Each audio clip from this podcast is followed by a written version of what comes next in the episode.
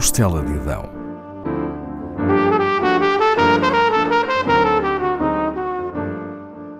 Com Paula Castelar.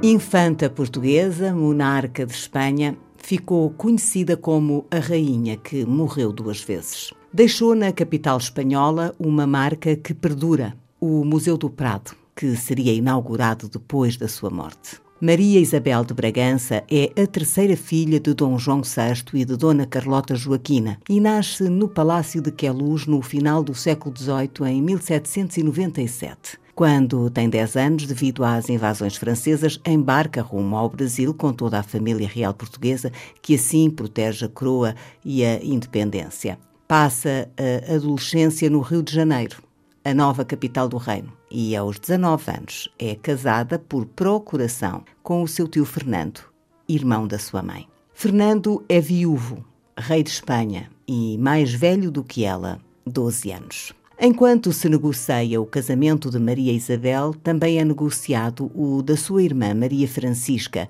que casa com outro irmão de Carlota Joaquina. As duas irmãs embarcam juntas para a Espanha a fim de se irem juntar aos maridos e tios em 1816, no ano da morte da avó, Dona Maria I, que também casara com um tio. Depois de vários meses de uma viagem difícil devido ao estado do mar, conheceram finalmente os tios e maridos. A vida de Maria Isabel de Bragança em Espanha não é feliz. Chega ao casamento sem dote. Os tempos não estavam para dotes depois de fortunas gastas em guerras. Segundo as crónicas, o seu aspecto físico impressionou negativamente. Andava nas línguas do povo como pobre e feia. Pelo que se conhece da imagem do tio, também não se pode dizer que fosse um Adonis, mas era o rei e um homem dispensava esse género de atrativos. Porém, a nova rainha de Espanha passa a ser melhor considerada pela população pouco depois de chegar ao país. Para evitar gastos, desmarca os festejos de casamento e o povo aprecia aquele gesto numa época de grandes dificuldades. Dona Maria Isabel não é feliz e sente falta da família. Há registros dessa tristeza em escritos seus, um diário que acolhe os seus desabafos e alguma correspondência. Lamenta as ausências do marido, que aprecia mais outras companhias femininas. Um ano após o casamento, dá à luz uma menina que não sobrevive muito tempo, o que lhe causa grande sofrimento.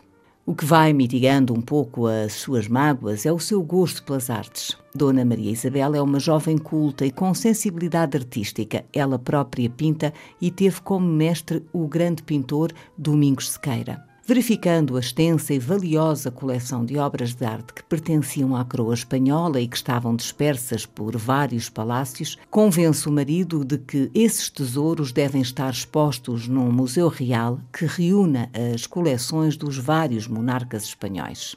Rodeia-se de especialistas, entre outros Francisco de Goya, que lhe sugeriu que o museu deveria ser em Madrid.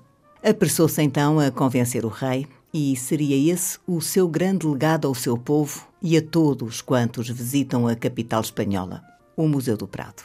Porém, não chegou a vê-lo. Depois da morte da sua primeira filha, tornou a engravidar. O parto foi demorado e muito difícil. O bebê não estava numa posição que permitisse o nascimento. A um dado momento, a rainha desmaiou e deixou de respirar. Dona Maria Isabel sofria de epilepsia, mas os médicos que a acompanhavam desconheciam o facto. Os cirurgiões, julgando que tinha morrido, decidiram fazer-lhe uma cesariana e pediram autorização ao rei. Consta que a irmã da rainha, Dona Maria Francisca, terá alertado os médicos, informando-os da sua doença, mas eles mantiveram a intenção da cesariana para tentarem salvar a criança. Ao lhe cortarem o ventre, Dona Maria Isabel desperta dando um grito de dor, mas a cirurgia continuou.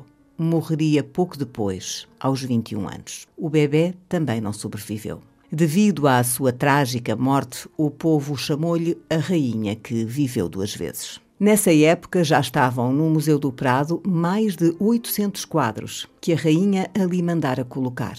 Mas a inauguração do museu aconteceria um ano depois. A Pinacoteca abriu ao público em novembro de 1819, apresentando 311 quadros selecionados pelo pintor da corte Vicente Lopes e pelo Marquês de Santa Cruz. Atualmente, o Museu do Prado é um museu nacional de Espanha e um dos grandes museus do mundo.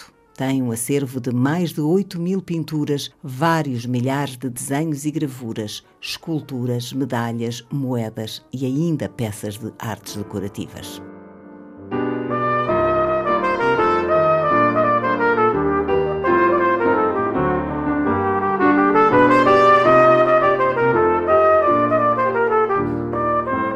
Da Costela de Adão, com Paula Castelar.